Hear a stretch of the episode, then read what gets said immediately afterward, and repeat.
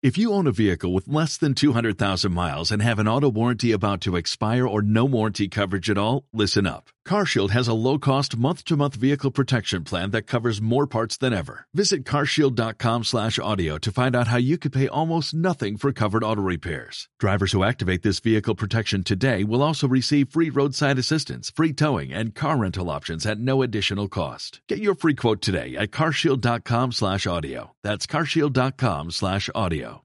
¿Sabes que ya eres una escritora extraordinaria? Si quieres vivir de tus propios libros, estás en el lugar correcto. Transformo a cientos de mujeres de todo el mundo para que manifiesten vidas extraordinarias a través de la escritura. Mi nombre es Rachel Bells. Soy autora de la colección bestseller Princesas Valientes, con la que logré dejar un trabajo que no me hacía feliz para dedicarme a mi propósito de vida, escribir y acompañar a otras mujeres a lograr lo mismo con el programa Escritora Extraordinaria. Mi misión es darte todas las herramientas y la inspiración que necesitas para que tú también lo logres. ¿Estás lista, escritora extraordinaria? ¡Empezamos! Bienvenida escritora, una semana más al podcast Escritora Extraordinaria. Ya parece que tengo por fin mejor la voz, un poquito mejor y menos mal porque tengo mucho que contarte. Concretamente voy a hablarte de los cuatro errores más habituales que cometen las escritoras y que tú, que ya eres una escritora extraordinaria, no te puedes permitir. Así que coge papel y boli, que empezamos. Error número uno. Centrarte en la escritura y no en aprender a vender. Precisamente en el episodio anterior ya recordarás que te hablé de la venta y te di tres ideas para cambiar tu concepción sobre esta.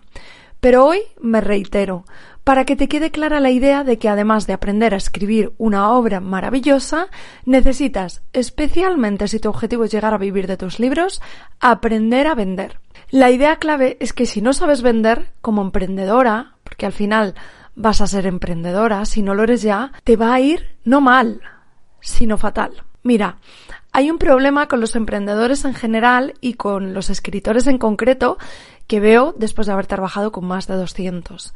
Y es que quieren vivir de sus libros, pero por ejemplo me llega una escritora que escribe un libro, incluso varios, a veces hasta llega a pedir dinero prestado y tiene mucha ilusión, pero la situación es la siguiente. No, llegan las ventas. Fíjate que el 85% de los proyectos que se lanzan en España fracasan antes de los 5 años. Y estos son cifras oficiales, pero la cifra es mayor, ya que tú y yo sabemos que mucha gente cuando comienza no se da de alta como autónomo. Así que podríamos estar hablando de un 90% sin pillarnos los dedos. Eso quiere decir que de 9 de cada 10 fracasan antes de llegar a los 5 años. Además, cada año se publican unos 90.000 libros solo en España. ¿Y por qué te hablo de esto?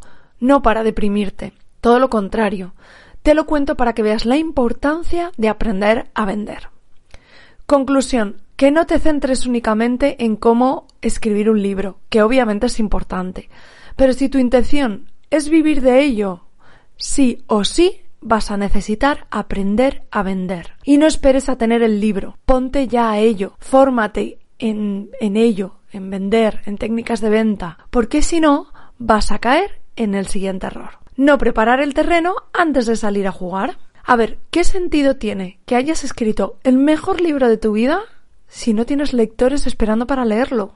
Y cuando digo lectores, escúchame, no me refiero a tu familia y amigos. Hablo de personas fuera de tu entorno, de un público realmente interesado en lo que tienes que contar. Porque, ¿para quién estás escribiendo? ¿Para quién publicas ese libro? Vamos a ponernos en situación. Una que de hecho te aseguro que se repite bastante a menudo. Lo he visto demasiadas veces. Tú, ilusionada con tu nuevo libro, un par de semanas antes, como mucho, comienzas a informar en tus redes sociales que vas a publicar un nuevo título o incluso tu primer libro. Lo mismo da. Compartes la portada, el título, la sinopsis, una escena, muestras imágenes de de musos, de personajes que te han inspirado. Bueno, seguramente todo esto te suena, ¿verdad?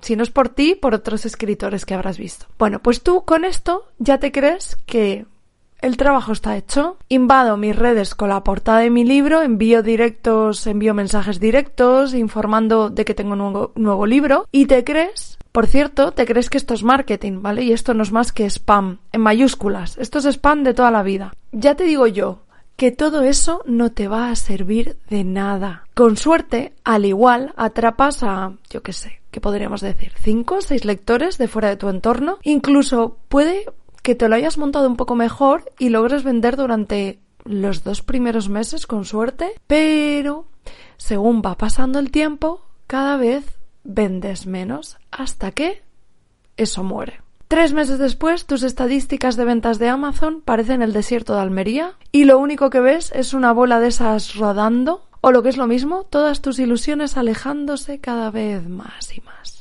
Y todo porque no has preparado el terreno antes de salir a jugar. Traduzco esto.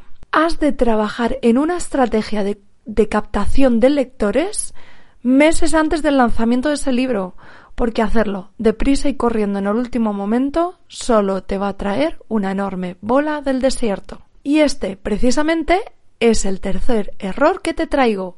Hacerlo todo deprisa y corriendo. Aquí no me voy a alargar mucho porque es una idea bien sencilla y te lo voy a explicar a modo de pregunta. A ver, si has esperado toda tu vida para publicar ese libro, ¿por qué esa imperiosa necesidad de publicarlo pasado mañana? Y es que esto, de verdad, lo veo mucho. Y luego vienen las lágrimas. Quiero decir, con todo lo que te acabo de contar, ¿todavía crees que es buena idea publicar tu libro, pongamos, en diciembre?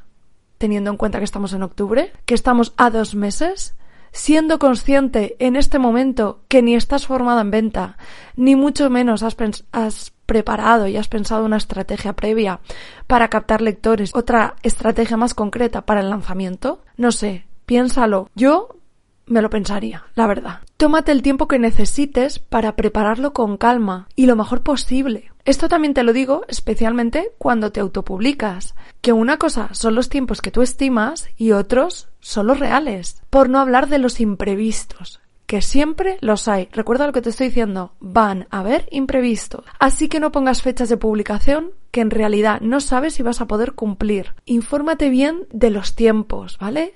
Y siempre, siempre, de este tiempo que te digan, añádele al menos una semana extra para no pillarte los dedos. Hazme caso, por favor. Y último error que no te puedes permitir es dejar morir tus anteriores libros. No sabes cuántos autores veo que sacan nuevos libros y se olvidan de los anteriores cuando a lo mejor tienen tres, incluso cinco o diez libros más publicados. Es cierto que para las editoriales un libro tiene una vida útil de unos pocos meses, pero para nosotras no, ni de coña, vamos. Mira, yo a día de hoy aún sigo vendiendo ejemplares de mis primeros títulos. Por ejemplo, de Bella al Desnudo, que lo publiqué en 2015, eso hace ya siete años, yo aún atraigo nuevos lectores de libros que tienen muchos años y eso es porque no me olvido de ellos, porque aunque en mi comunidad la mayoría ya se han leído todos los que he publicado, hay otros muchos lectores que aún no me conocen. Y esto es algo que me ha ayudado mucho a mí concretamente a crecer, porque no he parado de atraer nuevos lectores. Y esto quiere decir que cuando saca un nuevo libro, tengo una comunidad más grande aún, más gente esperando por leer lo nuevo que vaya a publicar. ¿Lo ves? Tienes más libros, así que por favor no te olvides de ellos. Escritora, ya estamos llegando al final de este episodio. Ya conoces esos cuatro errores de principiante que por favor, ya sabes, no te puedes permitir. Da igual en el punto que te encuentres o si ya has caído en alguno. De nada sirve lamentarse a estas alturas. Solo ponerle solución para que poco a poco, si trabajas en ello, puedas lograr vivir de tus propios libros. Te recuerdo que puedes contactar conmigo por Instagram, Facebook y también a través de mi página web rachelbells.com. Antes de irme, quiero recordarte que si de verdad estás interesada en vivir una transformación única, en sacar a la escritora extraordinaria que ya llevas dentro para vivir de tus libros, estoy cerrando plazas para la última edición del programa Escritora Extraordinaria de este 2022. De hecho, solo quedan dos plazas. Para conseguir la tuya y recibir más información, puedes contactarme directamente o enviarme un email a contacto arroba. Nos vemos en el próximo episodio extraordinaria. Muchísimas gracias por escuchar este episodio. Si te gusta lo que escuchaste, puedes descargarte gratuitamente el manual en el que te doy los pasos a seguir tras terminar el primer borrador de tu libro en mi página web rachelbells.com. No te olvides de conectar conmigo en Instagram, rachelbells. Nos vemos pronto y recuerda, ya eres una escritora extraordinaria y vivir de tus libros es posible.